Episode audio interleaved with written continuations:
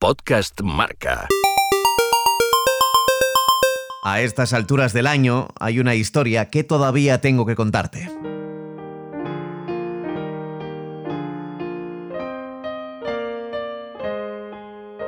La última historia, porque sí, he decidido que después de casi dos años contándote historias a diario, esto tenía que acabar de alguna manera. No sabía con qué historia terminar y un buen amigo, Miguel Ángel, me sugirió que lo hiciera con una historia navideña. Y me pareció bien, y le prometí que contaría una historia de Navidad relacionada con el deporte. Pero enseguida me invadió el pánico. ¿Qué sé yo de historias navideñas? No es mi época favorita del año. Todas las historias que cuento aquí son reales.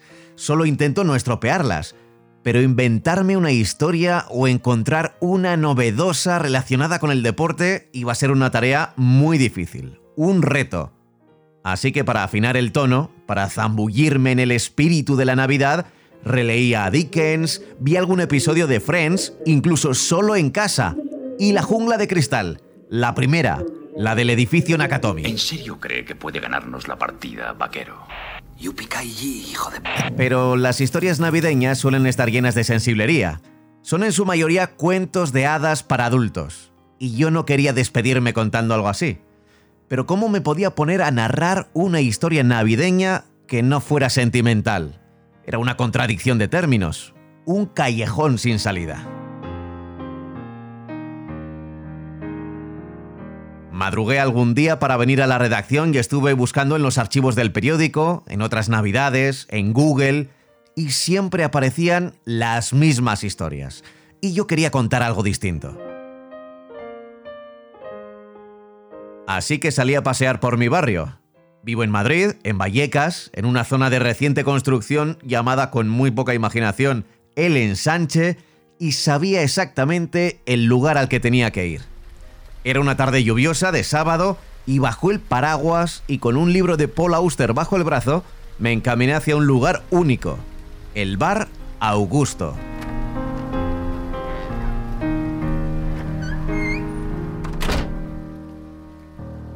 Es uno de los bares más curiosos que conozco, aunque no conozco muchos tampoco. Su dueño se llama Augusto y es un tipo fuertote, como diría mi padre para no llamarle gordo entre los cuarenta y muchos mal llevados o unos admirables sesenta y pocos, con una nariz grande pero redondeada, como erosionada por el tiempo, pelo corto, bigote blanco, cuidado, de pelo duro y con la mirada perdida hasta que te encuentra. La primera vez que entré allí fue por casualidad. Tenía el día libre y había llevado unos papeles a la oficina municipal del barrio, acabé antes de lo previsto y allí, en una calle perpendicular a Fuentidueña, en Congosto, apareció el Bar Augusto. Entré y enseguida descubrí que era un sitio especial. De la decoración del local destaco dos cosas. Cuadros de jugadores del Rayo Vallecano en las paredes, en blanco y negro muchos, con algún póster del marca con la plantilla completa y publicidad del Flandul, y una radio, uno de esos llamados radiocasetes, estaba al lado de la caja y ya tenía bastantes años, pero se conservaba bien. Tenía la antena completamente desplegada apuntando al techo. Era negro, pero con la pletina para introducir las cintas en color plata. Muy elegante. Y en él sonaba la música de los Beach Boys.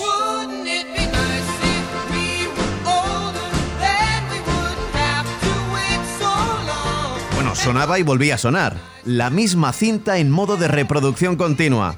Cuando acababa una cara, cambiaban la dirección de los cabezales con un gruñido y sonaba la otra cara. Y así durante la hora que estuve allí.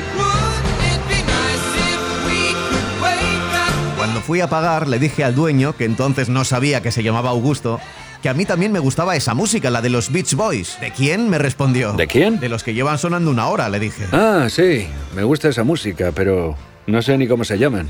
¿Bibois? ¿Bichisua? No tengo ni idea, la verdad. Oiga, ¿y por, ¿y por qué tiene eh, la antena extendida? ¿Escucha también la radio? Es, es, que yo trabajo en la radio. ¿Usted trabaja en la radio? No me lo creo. ¿En serio? Habérmelo dicho y lo habría invitado a la tortilla. Bueno, cuénteme cómo es eso de trabajar en la radio. Como yo tenía tiempo, le conté brevemente mis aventuras laborales entre hercios y decibelios, dónde estudié, cómo empecé, No es una historia muy entretenida, pero a él le pareció fascinante. Y acabó diciéndome, nunca, le he escuchado. Y mi pequeño ego se desinfló como un globo vaciándose en una cómica pedorreta. Otra vez.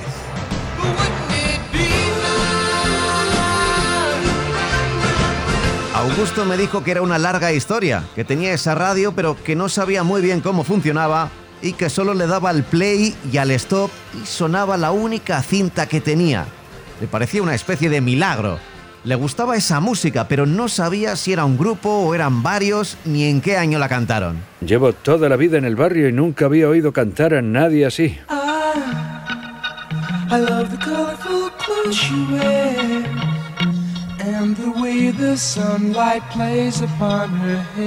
Desde entonces no voy a decir que nos hiciéramos amigos, pero siempre que necesito concentrarme para escribir, voy allí a sentarme en una mesa con un cenicero de cinzano que ya nadie usa pero que conserva quemaduras del pasado y un servilletero metálico con palillero incluido, y rodeado de fotos de jugadores del Rayo Vallecano y de una radio, de un radiocasete en el que solo suena la misma cinta de los Beach Boys es mi Starbucks vallecano particular.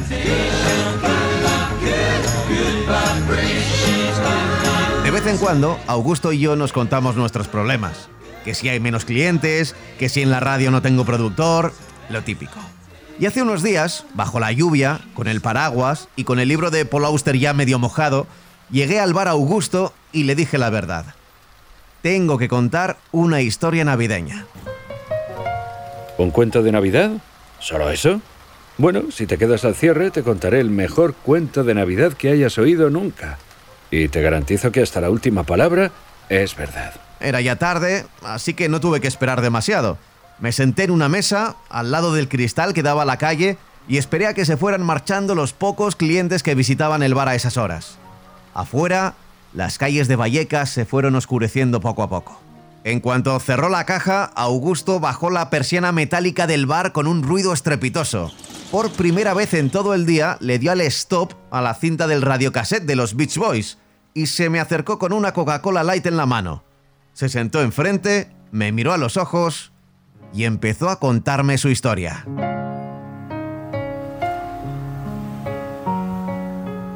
Fue en el verano del 82, el del Mundial. Solo se hablaba de fútbol y de la libertad, de las drogas, de los terroristas. No sé, yo creo que sería como a finales de junio. Acababa de abrir el bar y había unos chicos jugando a la pelota ahí. Augusto señaló la acera al otro lado del cristal del bar. Dos árboles robustos marcaban lo que seguro entonces había sido una portería. Mira, no estoy muy orgullosa de mi temperamento de entonces.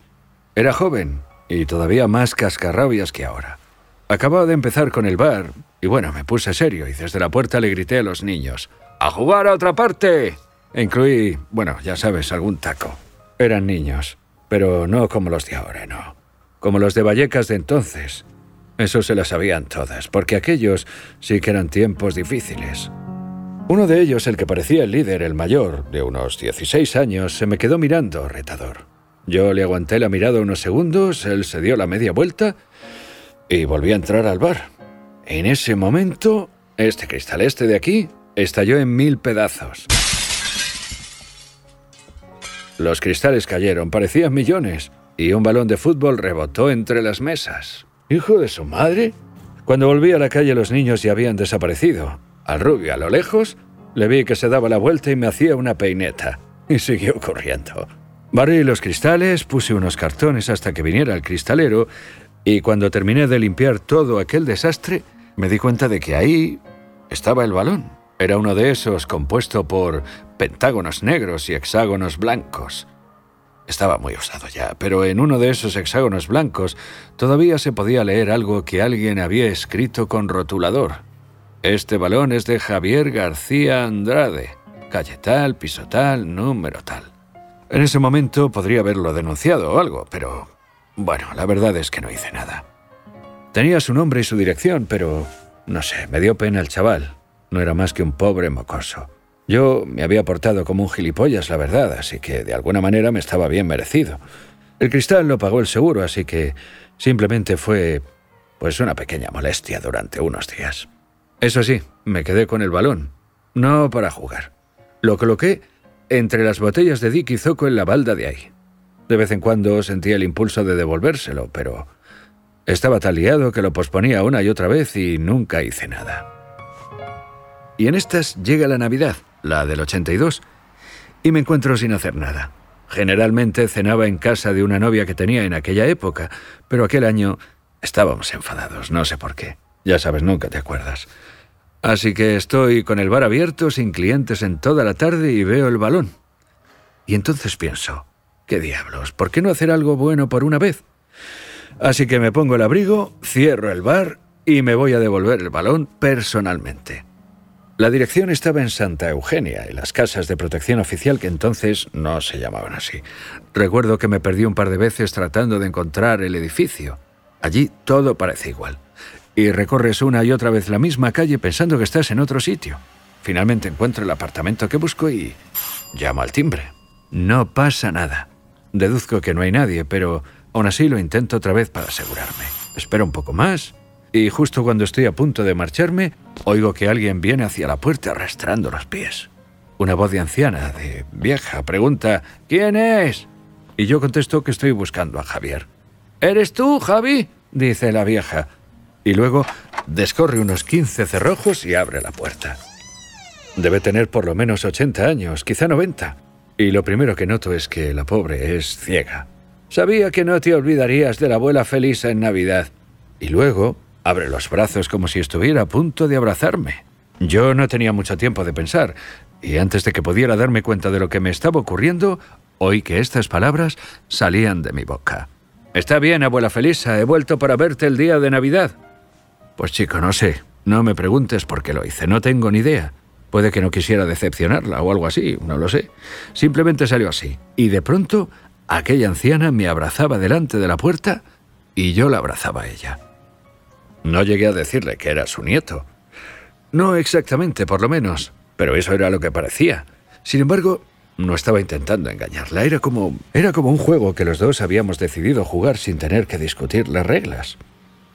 A ver, quiero decir que aquella mujer sabía que yo no era su nieto Javier.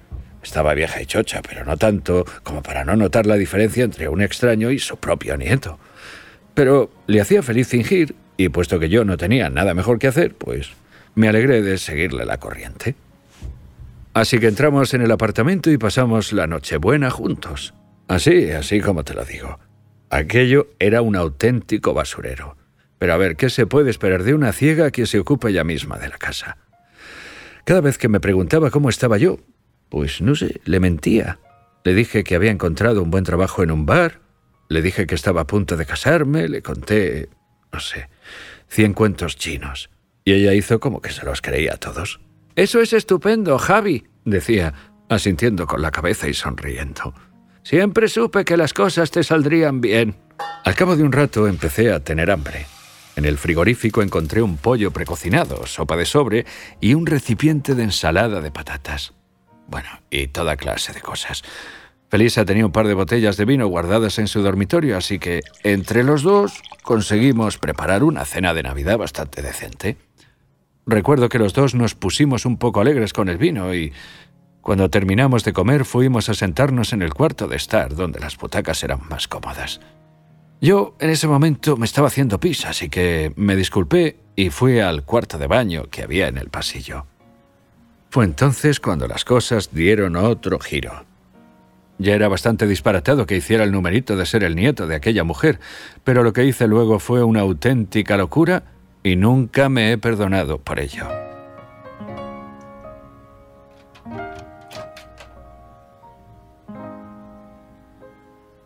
En el cuarto de baño y apiladas contra la pared al lado de la ducha, vi un montón de seis o siete radios, transistores de buenas marcas, completamente nuevos, aún en sus cajas, mercancía de primera calidad.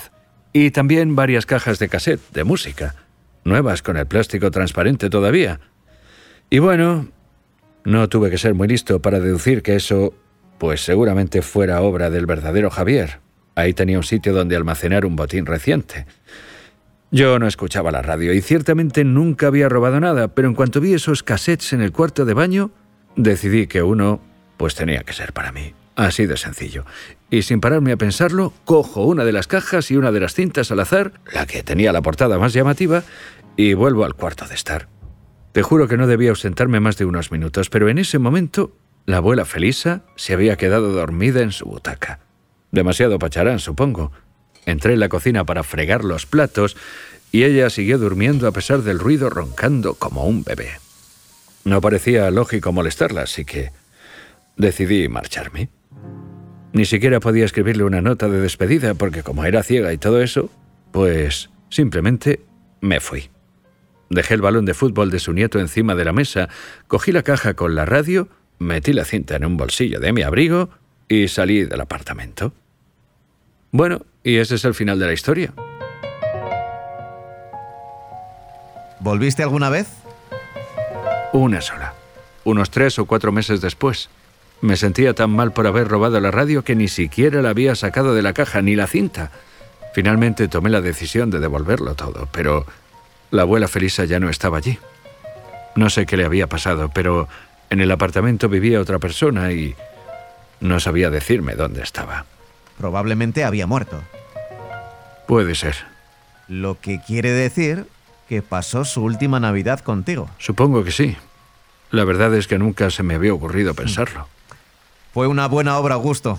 Hiciste algo muy bonito por ella. Le mentí y luego la robé. No veo cómo puedes llamarle a eso una buena obra. La hiciste feliz.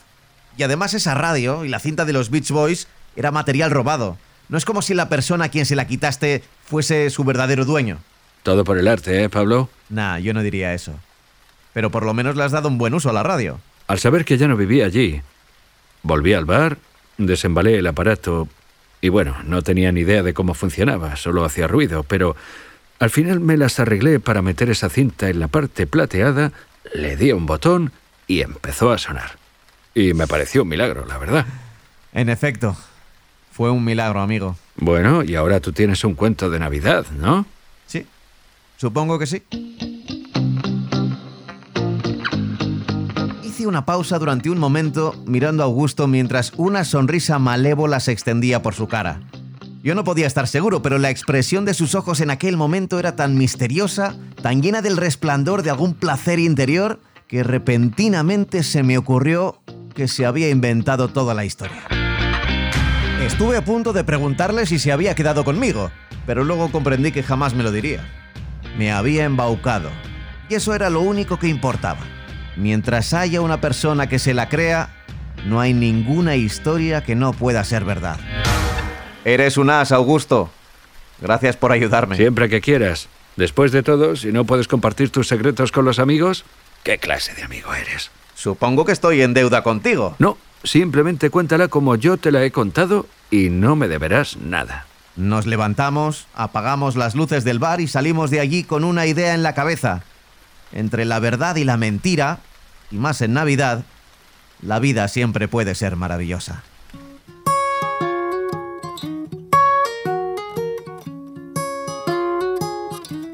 Wouldn't it be nice if we were older? Then we wouldn't have to wait so long. And wouldn't it be nice to live together in the kind of world where we belong? Gonna make it that much better if we could say goodnight and stay together. Or wouldn't it be nice if we could wake up, greet the morning when the day is new? And after having spent the day together, hold each other close the whole night through. Happy days together we'd be spending. I wish that every kiss was never ending. Or wouldn't it be nice